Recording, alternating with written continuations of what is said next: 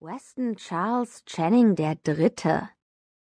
Ich starrte auf den Namen und fragte mich, wieso jemand es erstrebenswert fand, eine römische Zahl hinter seinem Namen zu tragen. Ich hätte wetten können, dass er ein reicher Jüngling war, dessen Mami nicht von den Hollywood-Flittchen blamiert werden wollte, die er zu ihren noblen Events schleppte. Zumindest war das die einzige Möglichkeit, die mir einfiel, warum ein so unfassbar gut aussehender Mann es nötig haben sollte, ein Escort Girl zu mieten.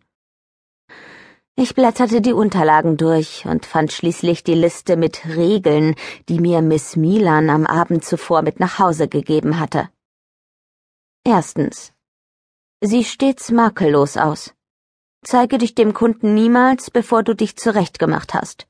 Make-up, gestylte Haare, Nagellack und faltenfreie Kleidung sind Pflicht, ausnahmslos.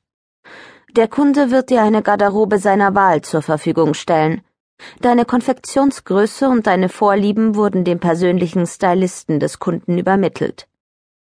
Ich verdrehte die Augen und blickte sehnsüchtig auf den Riesenstapel Jeans in meinem Schrank. Persönlicher Stylist? Meine Güte, diese Leute hatten echt zu viel Geld. Wie schwer konnte es sein, seine eigenen Klamotten auszusuchen? Meine Konfektionsgröße wurde übermittelt? Großartig. Jetzt wusste der Typ, dass ich ein paar Kilo zu viel auf den Rippen hatte. Bei meinen 1,75 Meter wirkte ich meist schlanker, als ich es war. Aber mir war klar, dass meine Tante bei ihren Mädchen Kleidergröße Null bevorzugte ich trug eher eine kurvige 38, manchmal sogar eine 40, wenn ich ehrlich war. In der Modelwelt galt das wahrscheinlich als Übergröße. Er hat dich ausgewählt, erinnerte ich mich, während ich einen kleinen Rucksack mit lebenswichtigen Dingen packte. Lotion, Make-up, Parfüm, meinen Reader und einen kleinen Beutel mit meinem Lieblingsschmuck. Nichts von Wert, aber immerhin meins. Ich musste wenigstens ein bisschen ich selbst bleiben. Außerdem packte ich ein nagelneues Tagebuch und mein persönliches Briefpapier ein. Da diese neue Erfahrung ein Jahr lang dauern würde, konnte ich genauso gut etwas daraus lernen. Wer weiß, vielleicht würde ich sie eines Tages sogar für ein eigenes Drehbuch verwenden. Ich warf die Tasche auf den überfüllten Sessel in dem Einzimmer-Apartment, das ich billig gemietet hatte, und sah mir den Rest der Liste an. Zweitens. Immer lächeln. Wirke niemals wütend oder traurig. Zeig am besten gar keine Gefühle. Männer zahlen kein Geld für Frauen, um sich mit ihren Gefühlen herumschlagen zu müssen. Männer zahlen Geld für Frauen, um genau das nicht tun zu müssen. Gefühllos, kein Problem. Nach dem Termin mit Millie und der Entscheidung für den Job hatte ich diesbezüglich ein ernstes Wörtchen mit mir selbst gewechselt. Drittens.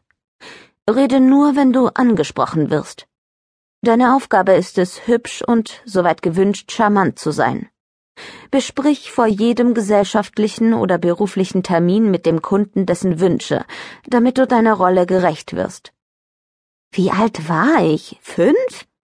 Sei eine Barbie. Alles klar, das war nicht schwer. Viertens. Sei jederzeit verfügbar. Wenn der Kunde zu Hause bleiben möchte, wirst du mit ihm zu Hause bleiben. Sei respektvoll. Denk an deine Manieren und halte dich an das, was der Kunde dir vorgibt. Wenn er Nähe möchte, ist Kuscheln in Ordnung. Sex ist nicht vorgeschrieben. Sie wollte, dass ich mit dem Kunden kuschle, wenn er vögeln will? Ich lachte laut auf. Das versprach interessant zu werden. Hey, möchtest du kuscheln? Kichernd las ich weiter. Fünftens. Sex mit dem Kunden ist nicht im Vertrag inbegriffen. Solltest du dem Kunden eine sexuelle Beziehung anbieten, fällt dies nicht in den Verantwortungsbereich von Exquisite Escorts.